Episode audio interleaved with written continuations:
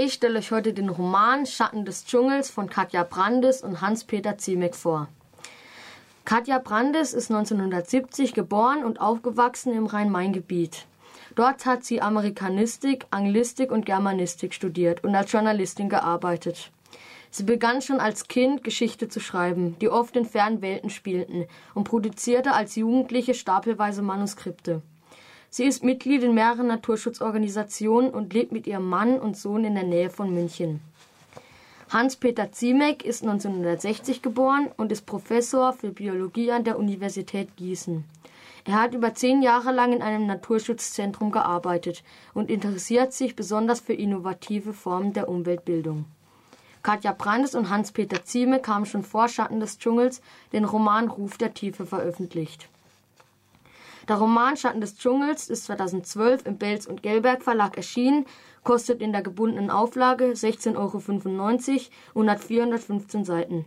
Darunter gibt es am Ende noch ein paar sehr interessante Infos über verschiedene Fremdwörter, die im Buch vorkommen, wie zum Beispiel was Biopiraterie ist. Das Buch handelt von einem 16-jährigen Mädchen namens Kat. Sie ist Mitglied bei Living Earth, einer freiwilligen Organisation von Naturschützern. Bei einer Demonstration lernt sie Falk kennen. Er setzt sich auch für die Umwelt ein und sie sind sofort ineinander verliebt. Bei Living Earth treffen sie sich wieder und nach kurzer Zeit sind sie ein Paar. Kate erfährt von einer Expedition von Naturschützern nach Guyana, eines der letzten unberührten Lebensräume der Erde, bei der auch Falk teilnimmt. Durch Falk darf Kate mitgehen und denkt anfangs auch, dass Falk, Michelle, Lindy, Pancake und Jonas Kübler das Team der Umweltschützer wirklich zum Schützen und Erforschen der Umwelt hergekommen sind. Doch dann erfährt sie die Wahrheit über die Expedition. Es gibt noch einen letzten radikalen Weg, die Zerstörung des Regenwaldes zu verhindern. Anfangs vertraut sie Falk noch und hilft den anderen bei der Arbeit.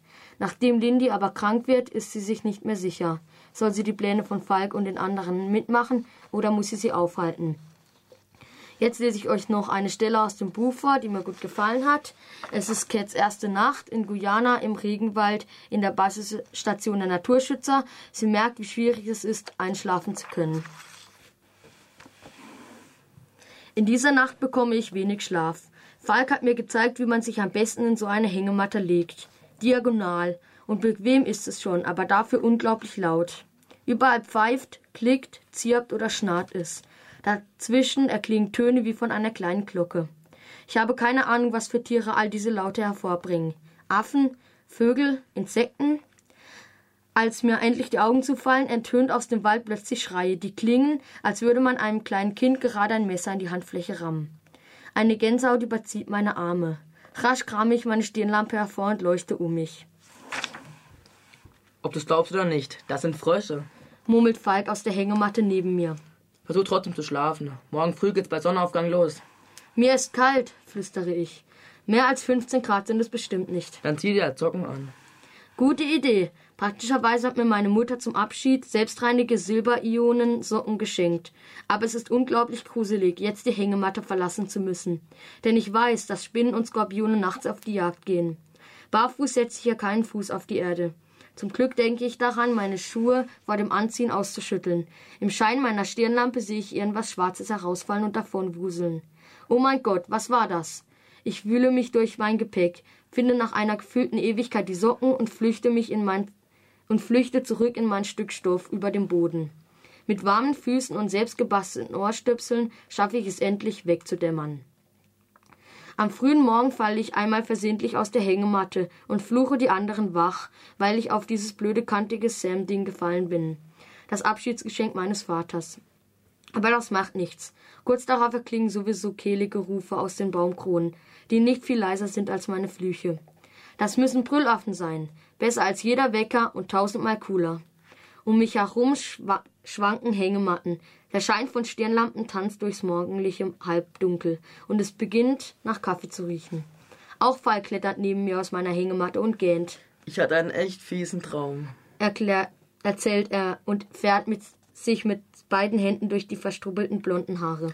Du hast den anderen geküsst und als ich zu dir gelaufen bin, hast du behauptet, mich nicht zu kennen.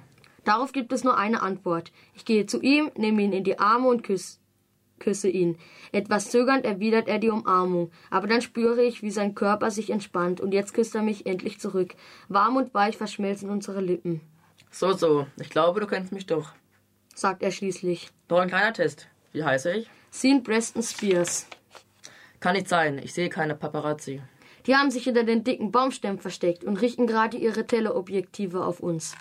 Falk grinst. Einmal darfst du noch raten. Bond. James Bond. Hey, wo hast du das gewusst? Diesmal ist er es, der mich küsst. Als ich wieder zu Atem gekommen bin, sage ich, ich habe geschwindelt. Du kannst nicht Bond sein, weil du nicht mit irgendwelchen dämlichen Knarren rumlaufen würdest. Nee, aber ich kann mir eine Machete kaufen. Auch nicht übel, oder? Schon besser. Aber du damit den verrückten Wissenschaftler beeindruckst, der gerade dabei ist, mit seinen Experimenten die Welt in die Luft zu jagen? Als wir alle zusammen beim Frühstück sitzen, ist es gerade richtig hell geworden. Frisch und nebelig ist es am frühen Morgen im Wald und von hoch oben aus dem Kronendach tropft mir Tau ins Gesicht. Bevor ich meinen Tee austrinken kann, muss ich erstmal einen großen Käfer herausfischen. Okay, Leute. Sagt Michelle und ruft auf ihrem wasserdichten Holepad eine To-Do-Liste auf. Es gibt viel zu tun. Los geht's. Mir hat das Buch gut gefallen, da es in einer sehr interessanten Ich-Form geschrieben ist, die immer erzählt, wie es Cat geht und wie sie sich fühlt. Es ist immer sehr spannend und man kann nicht mehr aufhören zu lesen. Man fiebert auch das ganze Buch über mit, da man nie genau weiß, was als nächstes kommt und hofft natürlich auch, dass sie ihr Ziel erreicht, aber trotzdem ihre große Liebe nicht verliert. Das Buch ist an vielen Stellen auch sehr informativ und man bekommt mit, wie viel Regenwald jährlich abgeholzt wird. Das war Schatten des Dschungels von Katja Brandes und Hans-Peter Ziemek aus dem Belz und Gelberg Verlag. Vielen Dank, Elias. Ähm, mir ist gerade aufgefallen, das Stück, das du vorgelesen hast, ähm, da wird ja so ein bisschen die Liebesgeschichte auch beschrieben. Nimmt das viel Raum ein in dem Buch, die ähm, Liebesgeschichte? Also eigentlich nicht so viel, aber äh, immer, also es kommt immer mal wieder im Buch halt irgendwas vor. Mhm, mhm. Und das Buch spielt ja in der Zukunft. Genau, in im Jahr, Jahr 2025. Mhm. Und das ist ja eigentlich eine sogenannte Dystopie, also das heißt, es ist eigentlich ein Blick in die Zukunft, wo alles schlechter geworden ist, oder? Ja, der also Klimawandel. Also der Klimawandel, genau, und die Abholzung halt von der, vom Regenwald, von der Natur. Da wird nämlich, ähm, in dem Buch steht auch, dass alle, ähm, in drei Jahren wird so viel abgeholzt, das so groß wie Deutschland ist.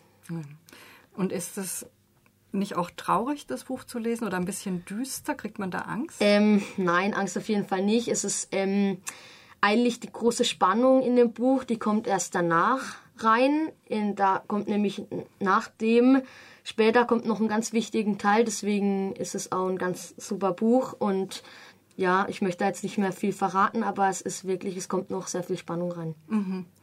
Was hat dir am besten gefallen an dem Buch?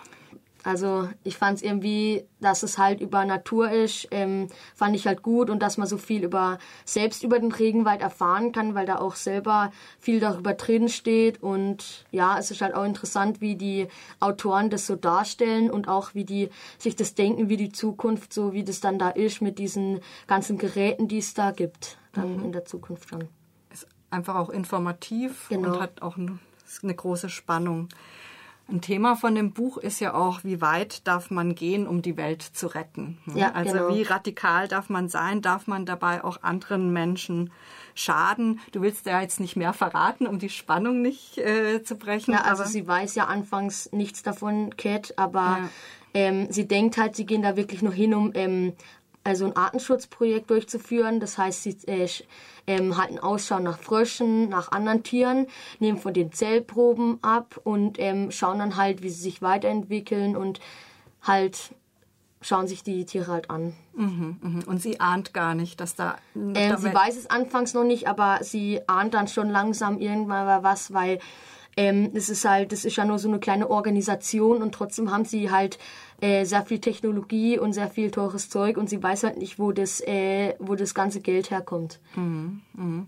Hast du da selbst dann auch angefangen, drüber nachzudenken, wie weit darf man eigentlich gehen, um die Welt zu retten? Ähm, ja, also ich bin selber sehr traurig darüber, dass da so viel abgeholzt wird und ähm, ja, es kommt eigentlich immer drauf an. Also ich habe auch nicht genau gewusst, als ich das gelesen habe, was kommt mhm. jetzt. Äh, ich war mir nie ganz sicher, habe auch oft drüber nachgedacht, hm, was für einen Weg nehmen die jetzt auch mhm. wirklich. Äh, aber das habe ich dann nicht gedacht, was kommt.